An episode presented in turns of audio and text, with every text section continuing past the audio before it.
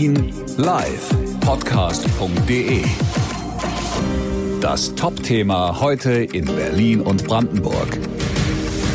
Ich bin Ralf Gulke. Guten Abend. Die Steuereinnahmen von Bund, Ländern und Gemeinden dürften im laufenden Jahr um 10,6 Milliarden Euro höher ausfallen als noch im September erwartet. Das ist das Ergebnis der außerordentlichen Herbstprognose des Arbeitskreises Steuerschätzung. Finanzminister Scholz sagte, die Einnahmeentwicklung des Staates sei trotz Corona insgesamt stabil. Die wichtigste Botschaft ist das Vertrauen darin, dass wir gemeinsam durch diese schwierige Zeit kommen.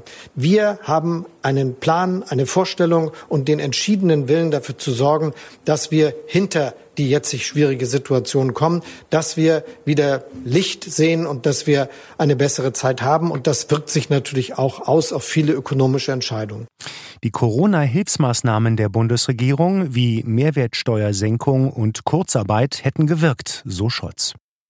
Die Zahlen der Corona-Neuinfizierten steigen, aber sie steigen weniger stark, sagt der Präsident des Robert-Koch-Instituts Lothar Wieler. Er sei vorsichtig optimistisch, was die weitere Entwicklung angehe.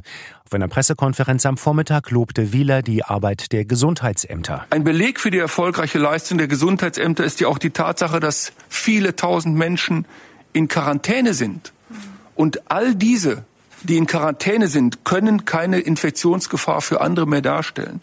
Und das, meine Damen und Herren, das ist neben der Einhaltung der H plus L-Regeln die wichtigste Maßnahme der Eindämmung dieser Pandemie. Innerhalb der letzten 24 Stunden haben sich knapp 22.000 Menschen in Deutschland mit dem Virus infiziert. Die Bundeswehr wird heute 65 Jahre alt. Dazu gibt es ein feierliches Gelöbnis von Rekruten vor dem Schloss Bellevue.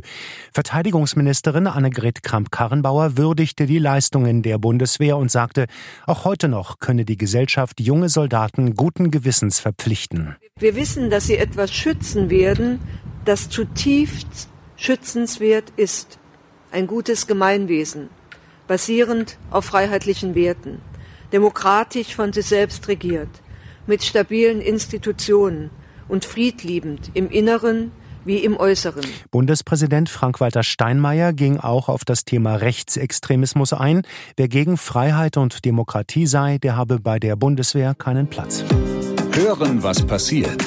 Berlinlivepodcast.de Das war das Top-Thema heute in Berlin und Brandenburg.